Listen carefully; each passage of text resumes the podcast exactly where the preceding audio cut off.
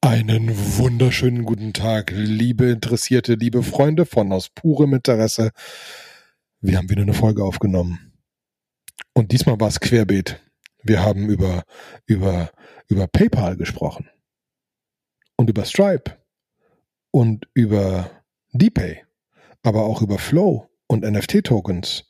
Und ZK Swap und Frax.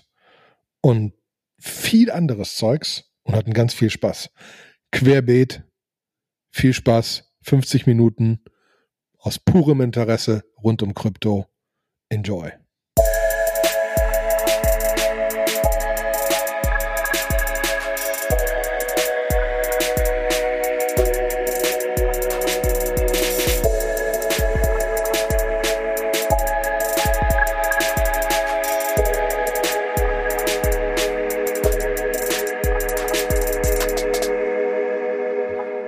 Einen wunderschönen guten Tag, liebe Interessierte. Willkommen bei Aus purem Interesse mit Oliver Tüllmann, das wäre ich, und Sebastian Deutsch. Hi Sebastian. Hi Olli, na? Alles gut bei dir? Ja, soweit schon. Der Schnee ist hier ein bisschen weggetaut. War ja eine krasse weiße Pracht, die wir hier hatten. Wie war es bei euch? Bei uns, also wir hatten wir hatten so, so, so, so leicht weiß gesprenkelten Rasen. Wir waren mit Köln, wir waren in so einem Loch.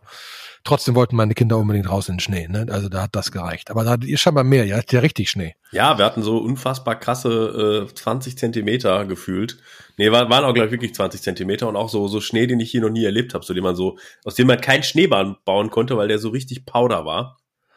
Krass. Und, äh, und auch, man hat dann auch so direkt, so, sofort waren so Langläufer unterwegs, ne? So irgendwie, ich denke so, okay, so Langlaufskier, das kriegst du noch so her, aber dann auch so, die dann so sofort so ein Ganzkörperkondom sich angezogen haben und erstmal Langlauf gemacht haben. Okay, wir wollen euch aber nicht hier mit unserer Freizeitsachen äh, nerven, sondern genau. ähm, vielleicht kleiner Shameless Plug. Der Olli ist unterwegs mit Giant Swarm und macht All Things About Kubernetes Container.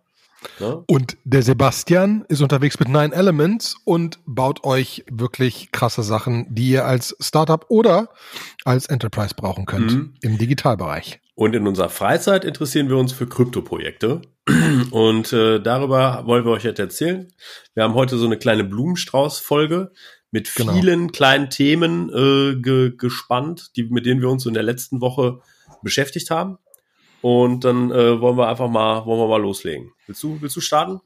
Genau, ich, ich fange mal mit immer noch einem meiner, einem meiner Lieblingsprojekte im Moment, Frax, an. Ähm, Frax, für die, die haben wir schon mal drüber geredet auch, ähm, ist ein, ein, ein Stablecoin. Äh, und zwar teilweise ähm, collateral backed und teilweise algorithmic. Ähm, und die sind weiter expanded. Die hatten eine große Zeit, wo sie wirklich im, im, im, Wert von dem Governance-Token stark gefallen sind und viel Durcheinander in der Community war.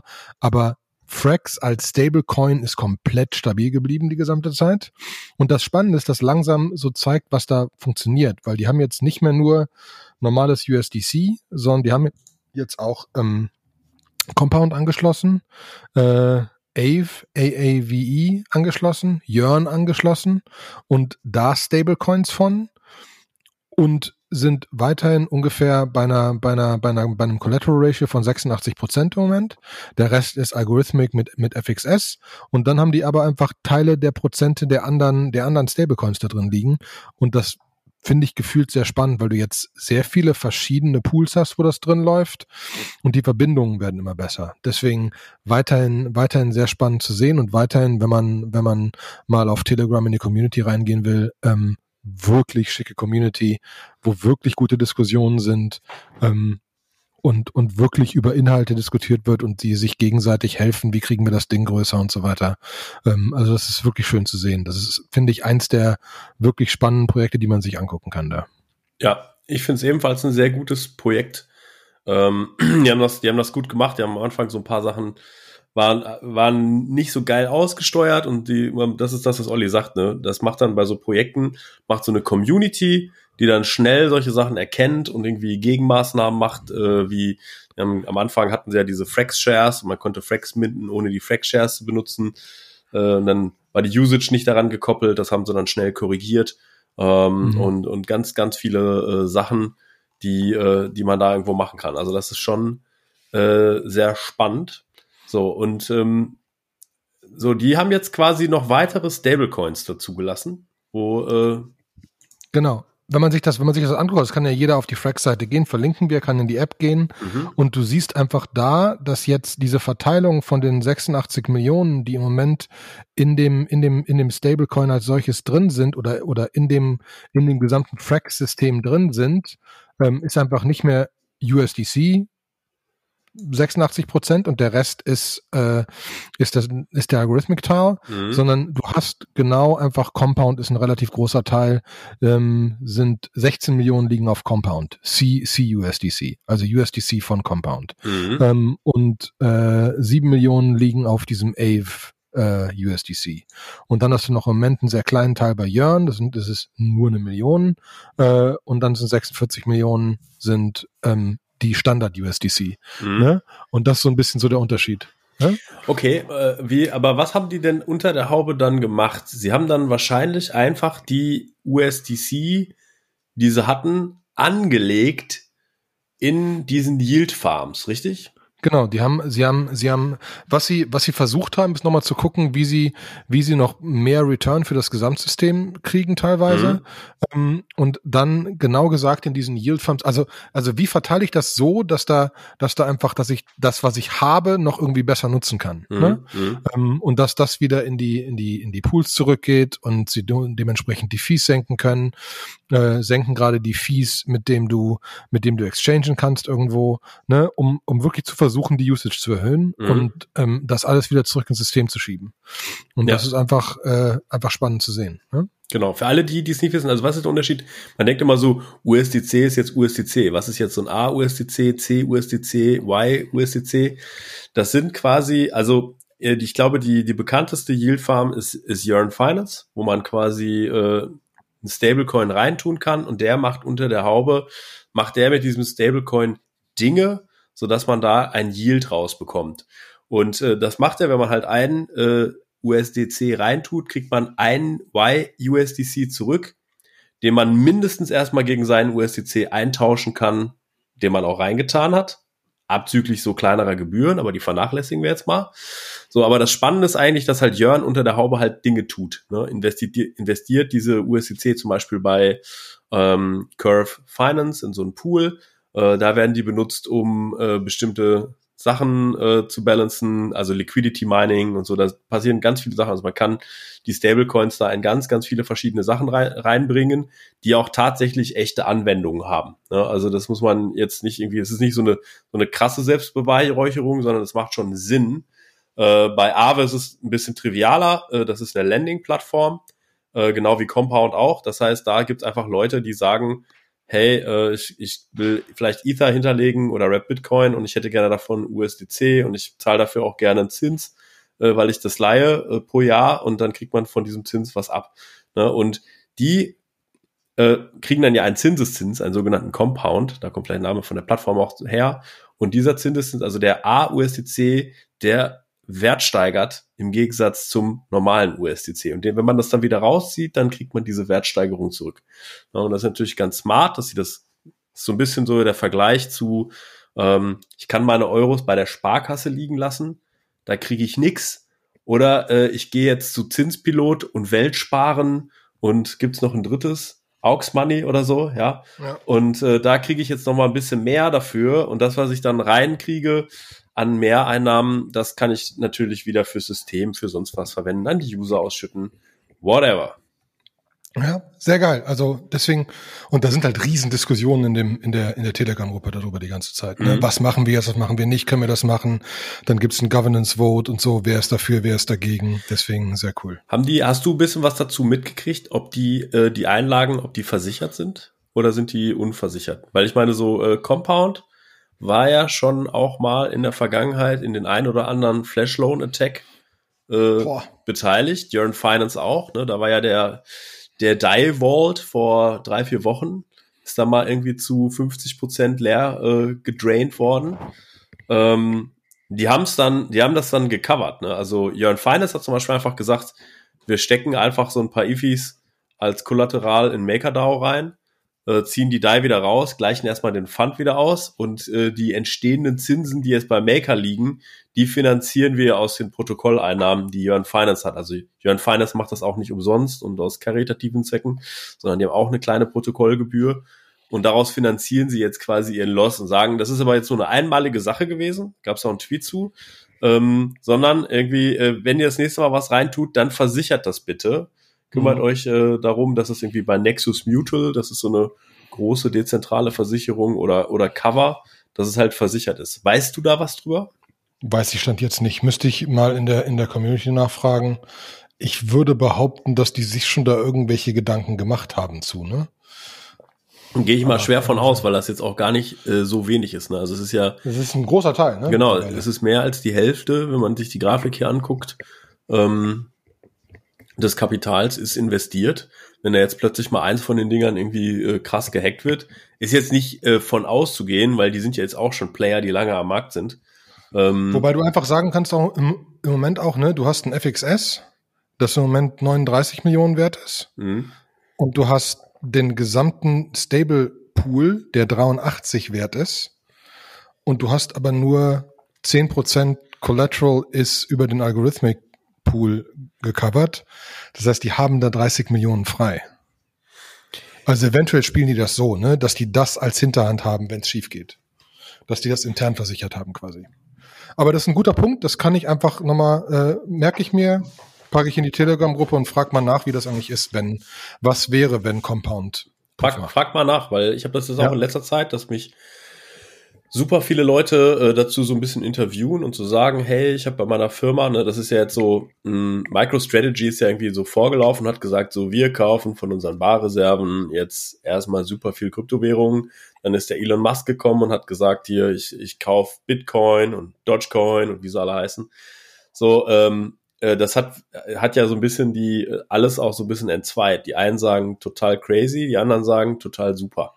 Ähm, und MicroStrategy hat gerade wieder 600 Millionen äh, sich, neue Loan an, announced, ne? Genau, sich geliehen, um Bitcoin ja. zu kaufen. Nicht irgendwie so, hey, wir hatten das Bis in Bar. 2027. Genau, wir haben es irgendwie in Bar rumliegen.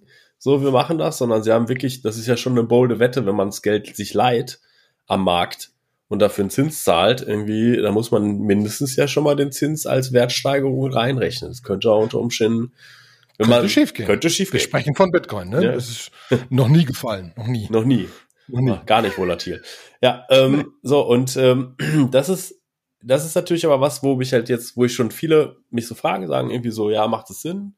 Äh, sollte man das machen und so?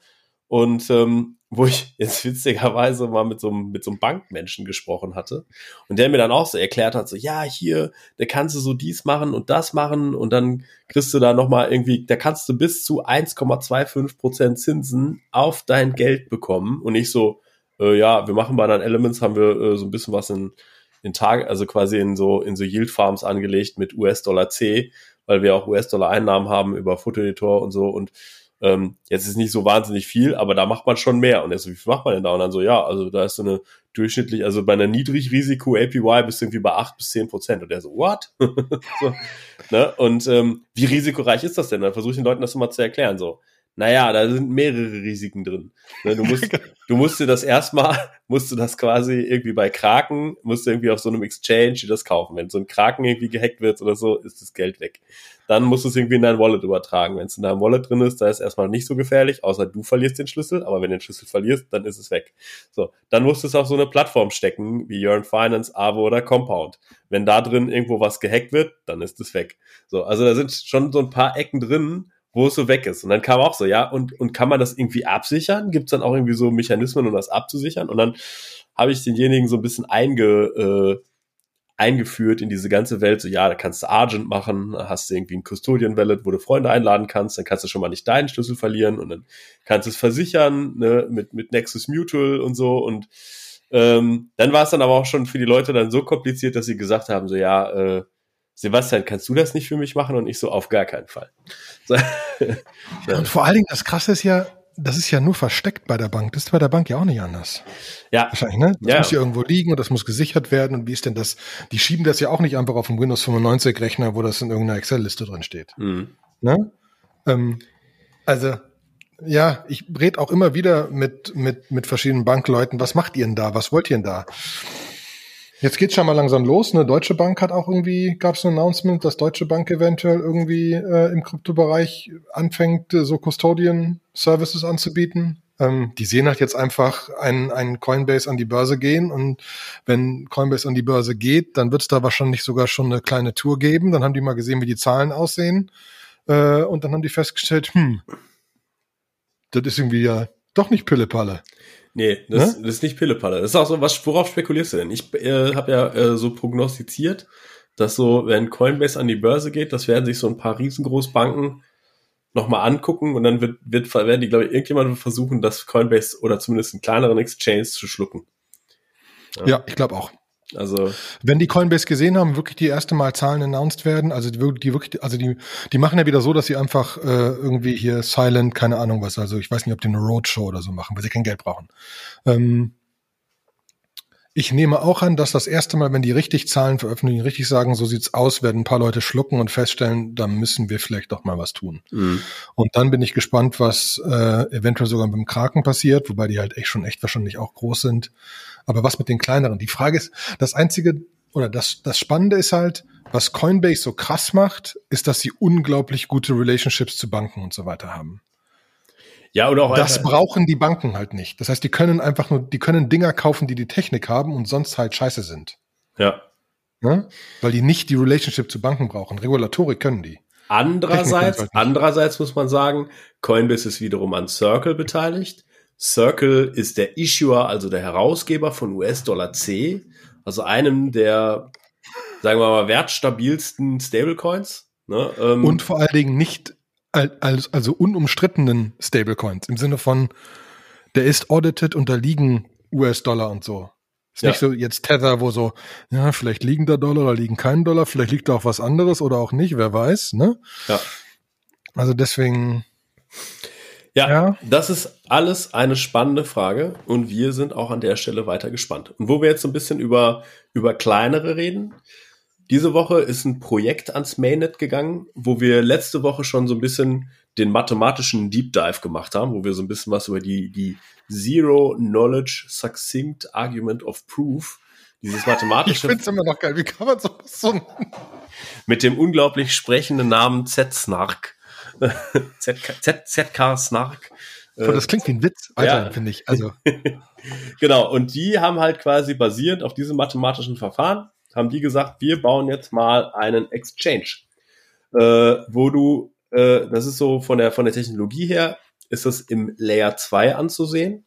Das heißt, irgendwie ist es nicht ein Basisprojekt, so wie Ethereum oder, oder Polkadot oder so, ist nicht eine eigene Chain, sondern es ist so ein Projekt, was du sagst, so, okay, du musst das erstmal, das erste muss erstmal da sein.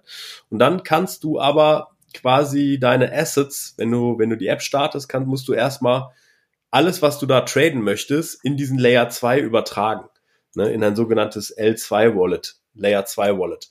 Und ähm, dann, wenn das auf diesem Layer 2 ist, hast du aber andere Möglichkeiten, äh, tatsächlich zu traden, weil dann ist es bereits auf diesem Layer 2 und dann, wenn du dann eine Transaktion machst, dann werden keine Ethereum-Transaktionsgebühren fällig, weil die passieren dann quasi bei Zero Knowledge intern. So. Ist es jetzt zentralisiert? Nein, es ist komplett dezentral. Wie wird der Konsens gemacht, damit die Leute nicht, äh, nicht quasi irgendwas double spenden können? Das wird halt quasi über dieses Zero-Knowledge Roll-Up-Verfahren gemacht. Und ähm, die haben sehr schöne Blogposts, wo sie das versuchen zu erklären.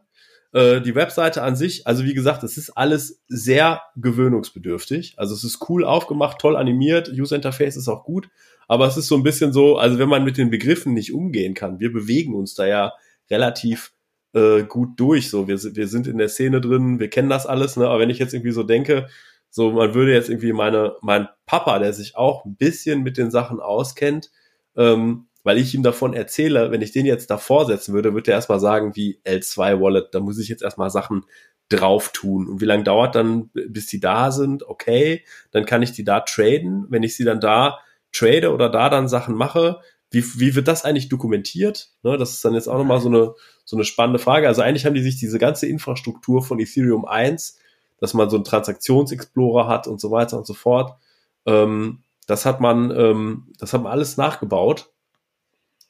Und äh, ja, da sind jetzt die Sachen quasi da. Wir haben damit auch schon so ein bisschen rumgespielt. Wir haben mal ein bisschen was draufgepackt, paar äh, US-Dollar T, weil das ist so, äh, im Gegensatz zu Uniswap gibt's ja jetzt noch nicht so wahnsinnig verschiedene Trading Pairs. Und das, mhm. das, der prominenteste Proxy, also die prominenteste Währung, die, durch die immer getradet wird, ist der US-Dollar Tether. Ist jetzt so ein bisschen mit dem Hintergrund, dass wir wissen, dass der US-Dollar Tether jetzt nicht unbedingt durch irgendwas gebackt ist. Das so vielleicht ein bisschen kritisch anzusehen, aber wie gesagt, wir machen das ja, diese Rumspielerei auch nicht mit irgendwelchen krassen Summen und wenn es weg ist, ist es weg. Ne, es kann ja auch sein, das ist ja brandneu. Es kann auch sein, dass da irgendwo noch ein Protokollfehler drin sind oder dass das, dass das mathematische Verfahren nur in der Theorie gut funktioniert und in der Praxis findet ein findiger Hacker ein Loophole und kann da irgendwie alle Funds abziehen oder so. Deswegen äh, Achtung, Risiko. Ne? Aber auch da hat das Projekt seit Launch, das ist jetzt seit, glaube ich, Dienstag, nee, was sagen wir, das ist live, seit vier Tagen oder so, ne? Das, genau, das nicht lange. Nicht lange. Hat es immerhin fast, äh, es will ich nicht lügen, ich mach mal eben. Wir sind bei 93 Millionen US-Dollar locked in value. Genau. 93 Millionen US-Dollar, die in Liquidität provided werden. Für die gängigsten Paare sieht man dann auch schon, äh, was da so die Liquidität ist. Ähm, ne, das Spannendste. 37 Millionen Ether WBD, WBDC. Genau. Ne? Rap, also das Rap sind ein paar, wo es wirklich schon ist, ne? Genau. Und äh, dann sieht man aber auch so bei den Transaktionen, da sieht's dann noch so richtig, so richtig langweilig aus. Irgendwie so 32 Transaktionen. Äh, der spannendste Token ist der hauseigene Token ZKS mit US-Dollar T, da sind 350, also das Ding wird schon auch getradet. Ne? Und ähm, ja, wir haben es mal ausprobiert. Es hat alles ganz gut funktioniert. Es ist dann alles so ein bisschen spooky. Weißt du, machst erstmal so eine Transaktion und dann steht da so Proof of Authority, Proof of Geth, dann durchläuft das so verschiedene Stadien und dann freust du dich irgendwie wie sonst was, dann nach 15 Sekunden irgendwie deine Transaktion durch ist, was durchaus schneller ist als die eine oder andere Ethereum-Transaktion. Du freust dich noch viel mehr, wenn die einfach null Fees gekostet hat, ja, sondern lediglich. Außer die Liquidity Provider Fee. Ja, halt natürlich, aber die wird ja bei den anderen auch fällig. Aber keine, keine transaktionseigenen Fees zunächst. Weil das wollte ich gerade sagen. Die Fees, die Sie selbst listen, sind die Liquidity Provider Fees. Genau, das ist das, was, wenn man jetzt Liquidität bereitstellt, weil das ja genauso funktioniert wie so ein Uniswap, äh, dann kriegt man immer 0,2 Prozent von jedem Trade. Na, das ist so das. So, jetzt haben die auch noch gerade ein Reward-Programm. Das heißt, wenn man ähm, quasi Liquidität provided. Dann kann man, dann ist da auf der Seite so ein kleines PDF, das heißt äh, Mining Tutorial, äh, wo man quasi dann halt, wenn man Liquidität provided, äh, diese, dass die äh, Liquidity Providing Tokens nehmen kann. Die kann man dann staken und dafür kriegt man dann am Ende des Tages äh, ZKS zurück. Ne, damit mhm. incentivieren sie jetzt einfach gerade, dass sie sich eine Liquidität aufbauen. Äh, das hat Uniswap nicht anders gemacht, äh, ganz am Anfang. Äh, ist wie so ein riesiger Airdrop. Ähm, und äh, ja, und versuchen einfach Werbung zu machen äh, für System. Ne? Denn jetzt muss man auch irgendwie Butter bei die Fische. Für einen Trade lohnt sich das Ganze nicht. Also ist jetzt nicht so irgendwie schlau, wenn ich jetzt irgendwie mal einen Coin in irgendeinen anderen tauschen wollen würde, den dahin zu tun. Aber für vielleicht Power Trader, die halt sehr viele Trades machen und vielleicht auch irgendwie am Tag mehrmals hin und her Swing Trading machen oder so, für die könnte das schon interessant sein, sich äh, auf, auf äh, zks.org zu bewegen, einfach weil sie dann sich eine Menge äh, Transaktionsgebühren ähm, sparen. Gab es nicht letztens mhm. irgendwie so eine Webseite, wo man irgendwie sehen konnte, wie viele, äh, wie viele Ethereum Gas Fees ähm, man irgendwie verbraucht hat? Oh ja, und ich habe nur mal ganz kurz, ich habe nebenbei geguckt, also Liquidity in Uniswap, nur als Vergleich, Ether 1,95 Milliarden, Volume 24 Stunden 988 Millionen. Hm. Also nur um nochmal so, äh, Jungs, ist äh, viel. Also ist ein ganz anderes Level. Fees, what the genau, jetzt habe ich die Webseite auch gefunden. Die Webseite, die ich da gefunden hatte, war fees.wtf. Fees.what the fuck. Äh, wo man, wo man einfach sagen kann, äh, wie viel, wie viel äh, Ether man an Gebühren ausgegeben hat. So. Und obwohl wir eigentlich nur mit kleinen Beträgen jonglieren, kommt da einiges zusammen. Sehr spannend. Genau. Ja. Linken wir, kann man mal so kurz sein Metamask dranhängen, muss man manchmal kurz schlucken, wenn man feststellt, so, genau. das ist doof. Habe ich ziemlich viel an Fees ausgegeben. Aber es ist einfach geil zu sehen, dass sich das bewegt. Ne? Und es ist geil zu sehen, dass man, ich finde aber auch, auch krass, weil, weil du immer wieder, klar, wir sind beide im Softwarebereich, wir mögen beide Open Source, wir äh, haben, sind, sind beide relativ transparent, wir, wir, wir sind bei diesem ganzen iterativen, agil und so weiter Zeugs dabei. Und es ist einfach sehr geil, sowas auch live launchen zu sehen, ne? Und wie die, wie wichtig die Community dann ist, wie bei einem Open Source Projekt, ne? Und wie, wie wichtig, wie wichtig ist zu iterieren, dass die alle nicht fertig sind, ne? Dass die noch was ändern können müssen und so. Mhm. Und dass man einfach live mitgucken kann. Das finde ich unglaublich spannend. Ne? Deswegen sehr geil. Ähm, anderes, das Projekt, das du mir vor gerade kurzem gesagt hast, wieder ist DPay.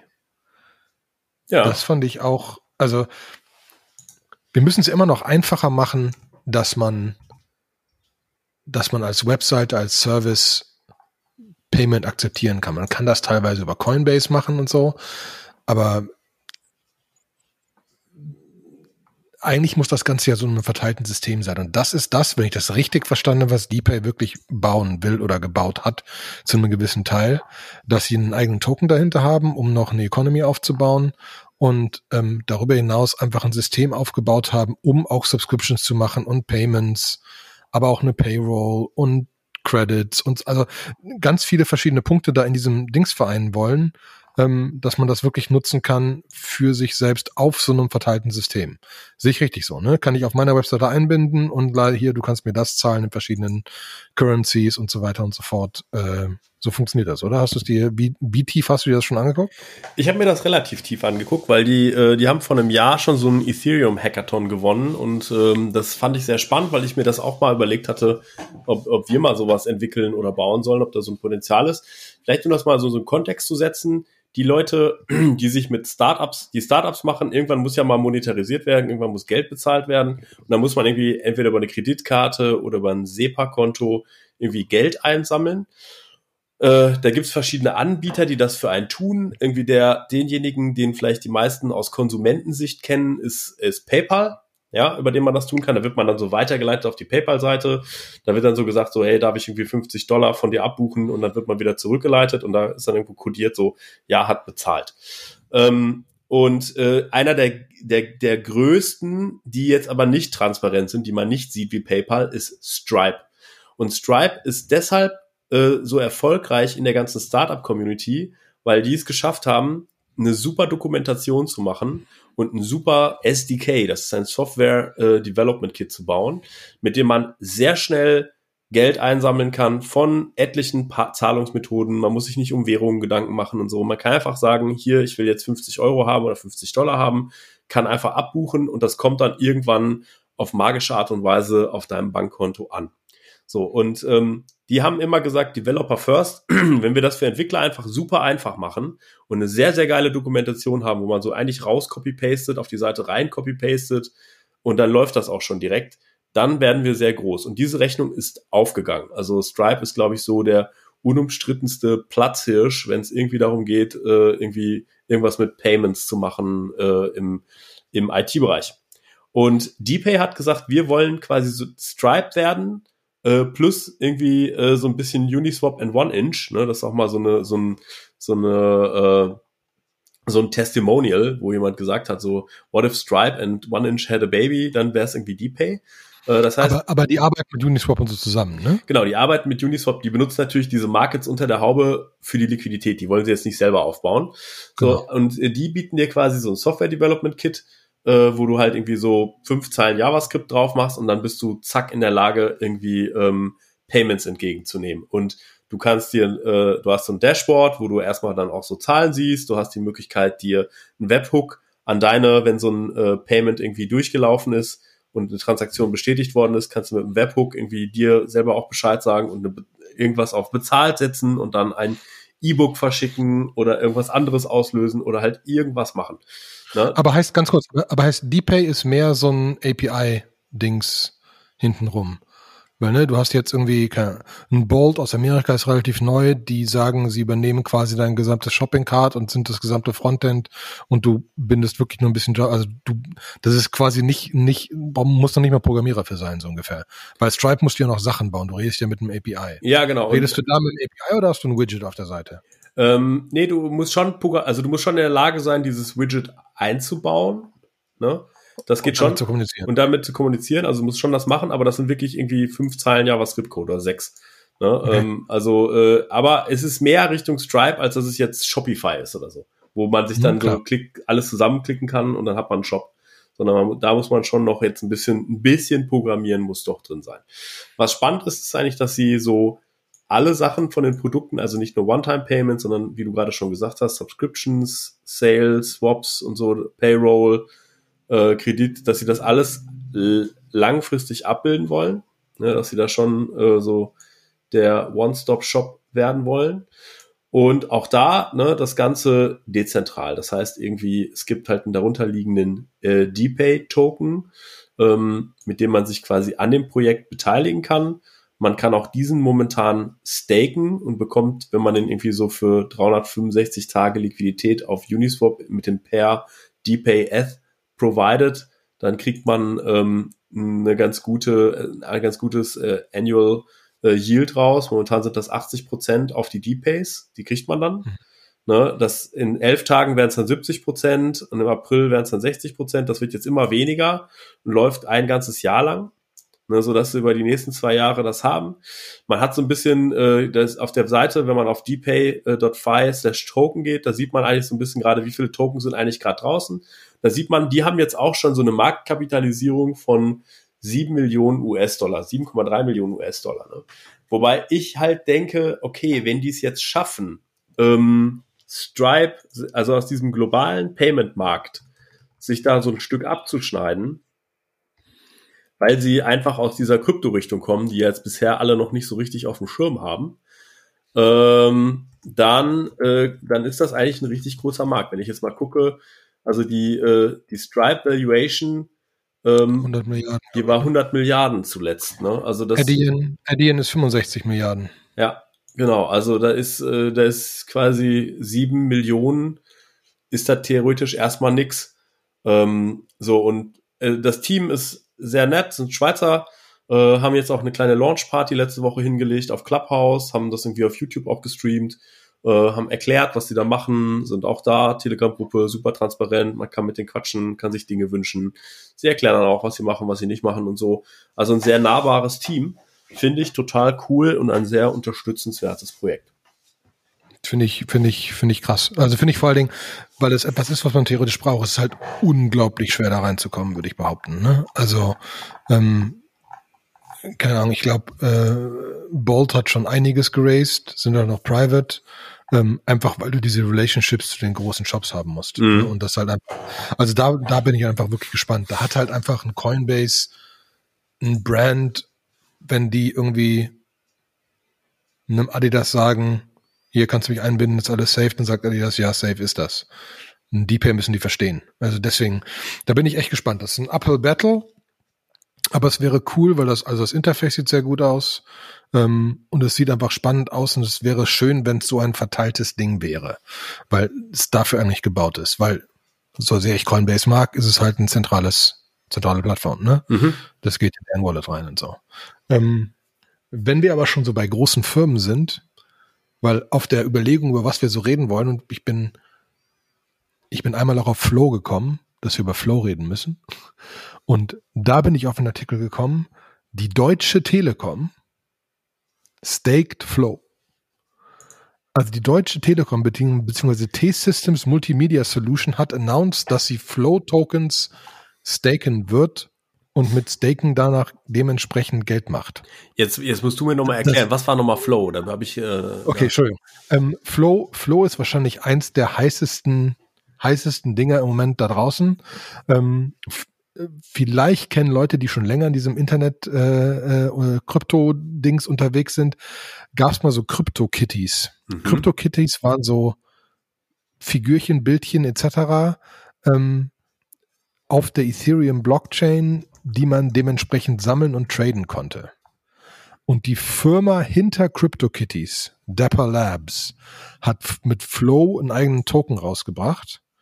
Und da gibt es jetzt zum Beispiel, gibt es da NBA Top Shots drauf. Mhm. NBA Top Shots machen Trading-Karten vom NBA, aber auch so Videos ne, von Playern, die Sachen sagen oder so, ne, mhm. ne, die du dir wieder kaufen kannst.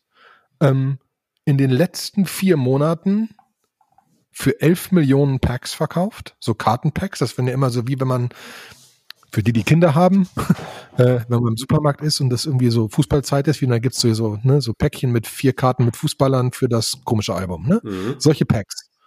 Für 11 Millionen verkauft und die Dinger wurden für 70 Millionen getradet im letzten Monat. Wow. Die größten Packs, die größten Karten für 100.000 das Stück. Okay. sind sogenannte NFTs, Non-Fungible Tokens. Mhm. Das heißt, es geht nicht darum, dass du so einen Ether hast, sondern du hast den Ether quasi. Also du hast den Token, mhm. diesen einen. Mhm. Token Nummer 5. Wenn, wenn, ja? wenn, man die Webseite besucht, dann steht da so Start Building und darunter steht so Flow Crypto Token is not available on Uniswap. Wo, wo ist das Ding denn zu verorten? Oder wo ist diese Flow Blockchain? Also wo, wie, wo habe ich das zu sehen? Ist das eine eigene Chain? Ist das ein eigenes, ist das, läuft das auf Ethereum? Du kannst mir, du, äh, äh, Du kannst mir, mich direkt eines Besseren belehren, aber nach meinem Wissen ist es eine komplett eigene Chain. Mhm. Ähm, und komplett getrennt gebaut mhm. ähm, und äh, genau optimiert für genau so, so hoch tradable von diesen Karten äh, ein System aufzubauen. Mhm. Ähm, und das ist genau was das, was das, also das Coole dabei ist es eigentlich, muss man sagen, das waren halt so Leute, die das gemacht haben mit CryptoKitties und haben dann festgestellt, das ist irgendwie alles scheiße. Ne? Mhm. Ähm, lass das doch mal richtig machen. Ähm, und dementsprechend haben die auf Basis dessen genau das neu gebaut. Ne? Und mhm. das ist das, was ich, was ich, was ich wirklich spannend finde. Das Ding geht valuationmäßig durch die, durch die Decke gerade. Also es gab auf Coinlist, vielleicht woanders oder nur auf Coinlist vor einiger Zeit ein Token Sale. Ähm, da reden wir von 150-fach äh, gewachsen von, von, von dem, wo es gestartet ist, äh, wo die ersten Sachen verkauft worden sind. Von dem, es gab zwei Sachen. Man konnte sagen, man will, äh, also jeder konnte so einen gewissen Limit äh, bekommen 9900 irgendwie Flow oder so kaufen ähm, für 10 Cent. Und darüber hinaus konntest du noch irgendwie äh, bieten und irgendwie mehr kaufen. Das Enddurch der Enddurchschnittspreis bei diesen Geboten war, glaube ich, 38 Cent. Und wir sind jetzt bei, ich glaube, 15, 15 Dollar. Mhm. Ne? Ähm, äh, und das kommt einfach daher, weil sie eine riesen Pipeline haben von Leuten, die da ihre, ihre ihre Bildchen, was immer, drauf verteilen wollen mhm. und dass das NBA-Ding einfach unglaublich gut läuft, auch äh, ne, wirklich da halt wirklich gehandelt wird und es auch na, Sinn ergibt, ist eine Frage. Das hängt davon ab, ob man so Karten handelt, ne? Aber diese Karten gibt's ja in der realen Welt schon. Mhm. Also es ist ja nicht so, dass es, also das ist, also es wäre ein ganz neues Geschäftsmodell. Das gibt's ja schon länger. Ähm, und das funktioniert mit realen Karten, die hier in Plastik eingeschweißt und in Tresoren liegen und teilweise, glaube ich, sogar bis zu siebenstellig gehen. Ne? Ähm, und äh, dementsprechend, glaube ich, kann da wirklich was draus werden. Ähm, ich muss da selbst noch ein bisschen genauer gucken, weil es gibt natürlich noch mehr Chains und mehr Tokens und mehr Dinger da draußen als einfach nur Flow. Mhm. Ähm, aber in relativ vielen Diskussionen, die man mit Leuten hat, fällt immer wieder im Moment so das Thema NFTs, so wie am Anfang von Uniswap, wo es dann plötzlich, oh, was ist denn mit diesen AMM und Exchanges und sonst was, ne? Was ist mit diesen verteilten Dingern, ähm, wo, wo, wo, wo das losging. Und das fühlt sich gerade so ein bisschen so an, als würde da jetzt richtig Fahrt aufkommen. Cool. Ja, es äh, an mir so ein bisschen, ich, ich kriege das immer so ein bisschen mit aber äh, ist an mir so ein bisschen vorbeigegangen. Aber cool, sehr cool. Ich, ich, ich bin auch kein Mensch, der so Karten tradet, ne? Aber es ist halt, es ist lustig, wenn du, wenn du, wenn du, wenn du wirklich zu NBA Top Shot gehst, ähm, links verteilen wir ja, dann sind das halt nicht nur, dann sind das Videos, ne? Und das ist dann deins. Mhm. Das ist, du kannst, du kannst ja drüber nachdenken, ne? Dass, dass, du kannst das, du kannst das die einzige Videoversion des Interviews von irgendeinem krassen Spieler sagt nach seinem hundertsten Shot Hm. kriegen. Hm. Krass. Die Teams müssen sich nur daneben stellen und mal eben mit der kleinen Kamera das aufnehmen, sagen, gibt's einmal, kommt da drauf, gibt's nicht nochmal, kann's haben. Hm. Bist der Einzige, der das hat. Ne? Unique. Und ja, da wird schon ein Schuh draus. Und du kannst halt wesentlich mehr machen als mit einer einfachen Karte. Hm. Klar. Ne? Ja, also dass das Ganze digitalisiert wird, da stimme, ich dir voll und ganz zu. Also wir quatschen ja auch sehr viel äh, mit, mit wenn es irgendwie um Veranstaltungen geht, haben wir einen Kunden, mit dem wir gerade sehr viel über hybride Events sprechen und auch sagen so, hey, was ist die digitale Variante von so einem Rock am Ring-Bändchen? Ne? Und da evangelisiere ich auch ganz hart immer NFTs, aber auf erstmal zunächst auf Ethereum-Basis, weil ich glaube, da ist die Akzeptanz noch höher. Ne? Da hast du ja einfach vielleicht schon mal wirklich Leute, die ein Wallet haben, die das auch darstellen können, außerhalb von so einem NBA Topshot Ecosystem, wo du dann auch so einen Account haben musst und dann musst du da auf die Webseite, die, um es dir anzugucken, anstatt dass es so ein bisschen ähm, ja, dezentraler ist. Wobei ich jetzt so verstanden habe, Flow ist das auch. Ne, da gibt es ja auch ein Ja, Wallet. die werden das schon, glaube ich, in die Richtung machen. Ne? Das Mhm. ist eine eigene Chain äh, mit einem eigenen Ökosystem dahinter, wo dann halt Partner sich dran anschließen. Aber ich würde stark behaupten, dass da dann Leute wieder daran arbeiten, okay, ich baue hier so ein getrenntes Wallet oder ich, ne, am Ende gibt's dann irgendwelche Hardware-Devices, wo du deine Flow-NFTs irgendwie auf einem Bildschirm darstellen kannst, egal wo du sie gekauft hast. Mhm. Das ist halt schon ein Standard. Und wenn sie es halt, das wäre halt krass, wenn sie es geschafft haben, dass da so viel Zeugs und wenn man, wenn man auf Flow selbst ähm, einfach einfach mal schaut, ne, du hast, du hast halt wirklich, du hast dieses NBA Top Shots, ne, ähm, du hast da, du hast da UFC ist da drauf, Samsung ist da drauf, Ubisoft ist da drauf, Warner Music, Music ist da drauf, Mhm. ähm, also die haben schon so ein paar Dinger dahinter, ne? Also nur auf der Startseite. Ähm, spannend. Ne? Mhm. Also könnte was draus werden. Hm, Sehr spannend. Auch von der Technik her sehr interessant. Muss ich mich mal reinfuchsen. Ne, da wird auch darüber geredet, wie macht man eigentlich Konsensus auf der Chain? Äh, was ist aber für sie interessant, ne, dass sie irgendwie Computation und Konsensus versucht haben, ein bisschen zu trennen. Ne, und dass sie auch da so ein ähm, quasi ein, ein, äh, ein neues Verfahren entwickelt haben, ähm, den Specialized Proofs of Confidential Knowledge, um Konsensus herzustellen. Ne, da gibt es ein technisches Paper. Das wird doch mal eine gute Nachtlektüre für vielleicht morgen Abend schon. Da können wir mal genauer reingehen, ne? Ja. Weil das muss man sich ja eigentlich mal genauer, weil die, also weil halt, wie gesagt, ich es wirklich spannend finde, das sind quasi Leute, die das gemacht haben, gemerkt haben, was die Fehler sind, jetzt haben sie es neu gebaut. Ja, Ne? ja, Das ist äh, also vom Prinzip her und wer das Wort Spox erfindet und so ist wieder, also da muss man sich das genauer an, da muss man sich das genauer angucken, ne? ja, muss man. Das ist keine Frage. Alles klar. Was haben wir noch? Boah, was haben wir noch? Hat noch irgendein Thema? Ja, äh, ja, wir hatten noch ein Thema und Ich- zwar ich- hast du dir Lit Entry angeguckt. Genau, ich habe mir Lit Entry angeguckt. Da bin ich aber noch nicht so hundertprozentig äh, tief eingestiegen. Aber es ist dazu, Fand's aber auch spannend. genau, das ist dazu da, um quasi äh, Identity dezentralisiert auf die Blockchain zu bringen. Und Man hat ja äh, heutzutage, wenn man jetzt irgendwie sich bei Trade Republic ein Konto eröffnet oder bei einer Bank oder so, hat man ja immer oft diese Ident-Verfahren, wo man die Webcam anmachen muss und dann muss man seinen Ausweis daneben halten und nochmal ein Foto von dem Ausweis machen und irgendwie äh, vielleicht auch nochmal irgendwie so einen Brief von so einer äh, Stadtwerke-Rechnung irgendwie dazu packen. Ähm, und die wollen eigentlich im Prinzip ähm, quasi für Identity Owner äh, wollen sie das so ein bisschen in de ins Dezentrale bringen. Warum? Oder was ist die Motivation dahinter? Äh, bisher sind alle Landing-Plattformen, in, äh, in, die es so gibt, wie MakerDAO oder Aave oder so, die sind alle überkollateralisiert. Das heißt, du musst eigentlich überall immer mehr Kollateral hinterlegen, um dir vielleicht irgendwie so einen Stablecoin wie den DAI rauszuziehen. Äh, außer Frax, da wissen wir, dass es 10% unterkollateralisiert. Das ist aber jetzt auch noch ein großes Experiment, ob das alles so gut geht. Ne? Ähm, wenn wir gucken, Mhm. in der echten Welt ist es allerdings ist es oft so, dass es eher unterkollateralisiert sind. Also eine Bank leiht dir Geld, äh, weil du bei ihnen mal auf dem Stuhl gesessen hast, in so einem Konfirmationsanzug bibbernd, ob du irgendeinen Kredit kriegst. Ja, und sie haben dich so ein bisschen bewertet an, naja gut, hat er schon mal irgendwie den Dispo zu stark überzogen und ähm, aus welchem Viertel kommt er denn und hat er, hat er ein regelmäßiges Einkommen, wie lange ist er schon im gleichen Beruf und so. Äh, daraufhin kriegst du ein Credit Scoring und dann kriegst du in der Regel, kannst du, kannst du einen Loan machen. Und ähm, LitEntry möchte das quasi äh, dezentral anbieten. Einmal quasi die Identity-Bestätigung, dass du du bist, ähm, aber äh, das auch in so verschiedenen graduellen Stufen. Einmal vielleicht wirklich, wenn sie Know Your Customer dezentral anbieten wollen. Es kann sehr spannend werden, wenn mal eine Regulierung rauskommt, dass solchen großen Projekten das vielleicht also auch angedeiht wird, dass es einfach gezwungen wird, dass die das auch machen müssen. Also dass ja dieser dieser Stable Act, der ist ja gerade dazu da, dass sie sagen, hey, Stablecoins, auch wenn sie dezentral sind, brauchen auch einen Bankcharter und ähm, wir wollen eigentlich nicht, dass die Leute ohne Know Your Customer da irgendwelche Sachen machen können.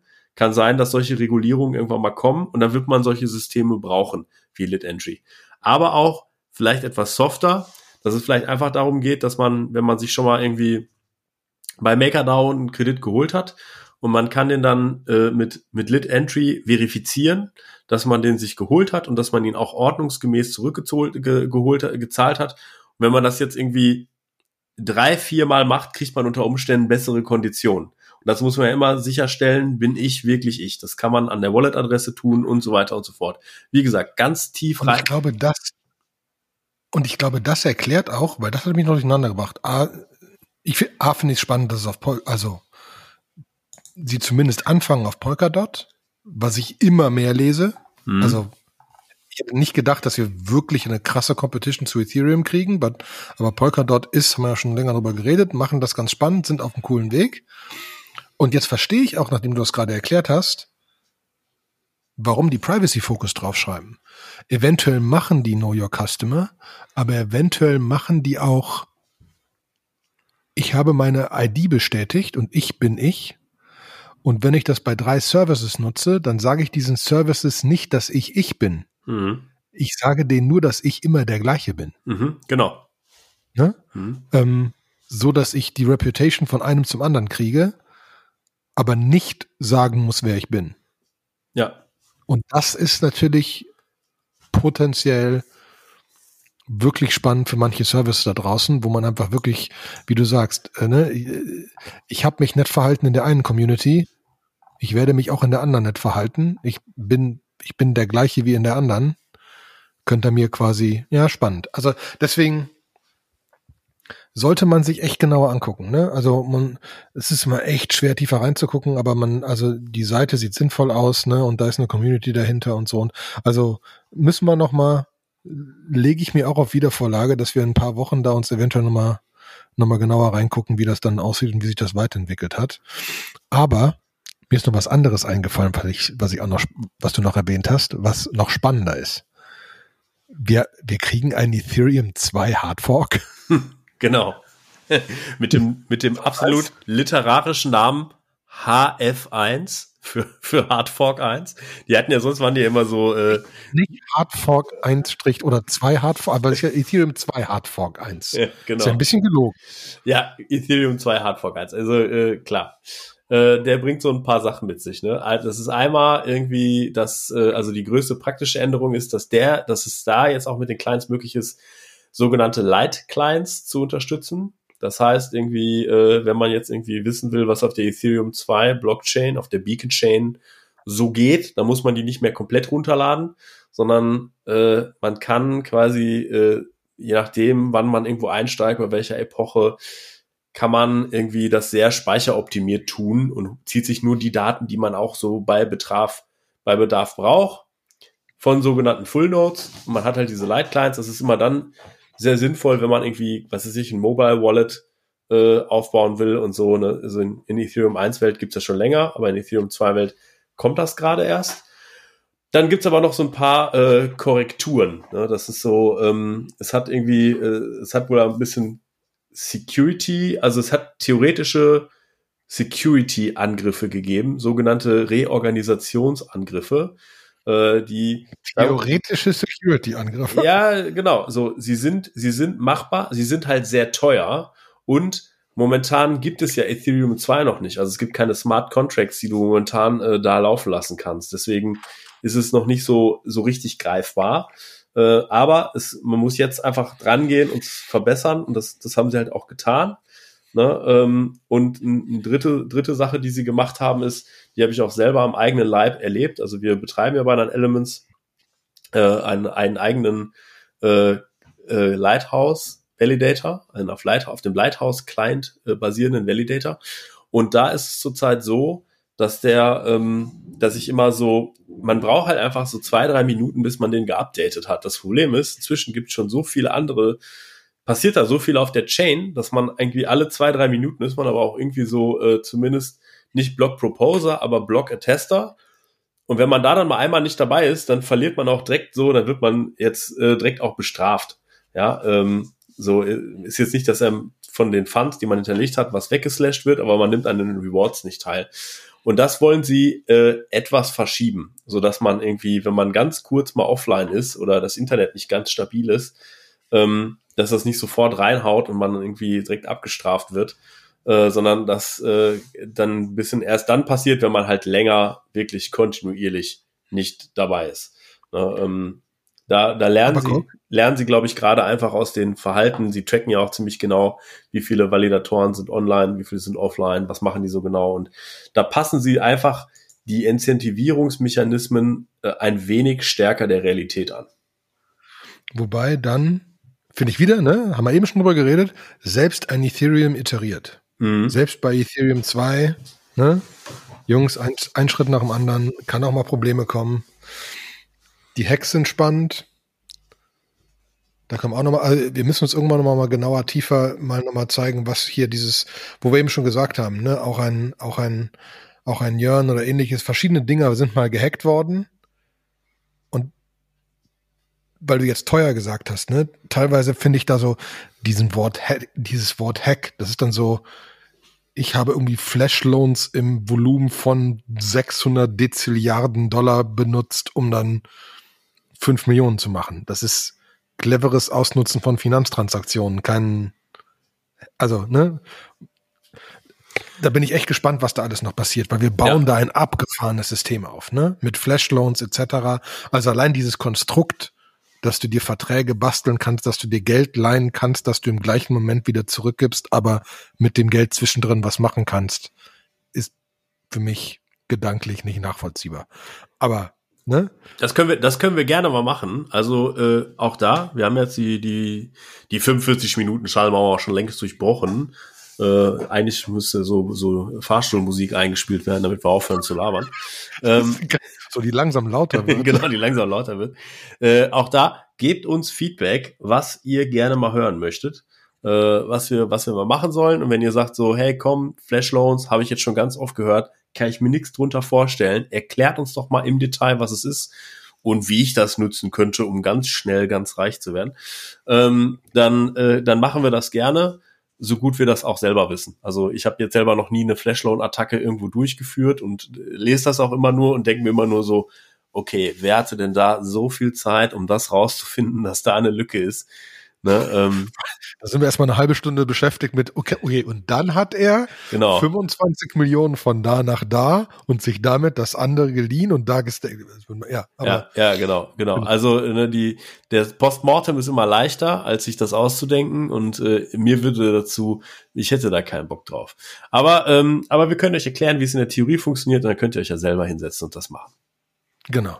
Und dann sagt ihr danach Bescheid und sagt mal Hallo und dann machen wir so eine anonyme Stimme mit so einem Stimmenverzerrer und interviewen euch auf dem Podcast, was ihr gemacht habt. Ja. Finde ich super.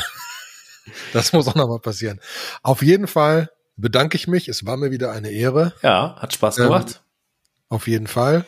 Und damit, nach etwas mehr als 45 Minuten, sage ich auf Wiedersehen, gute Nacht, auf bald. Tschüss, Sebastian. Tschüss, Olli.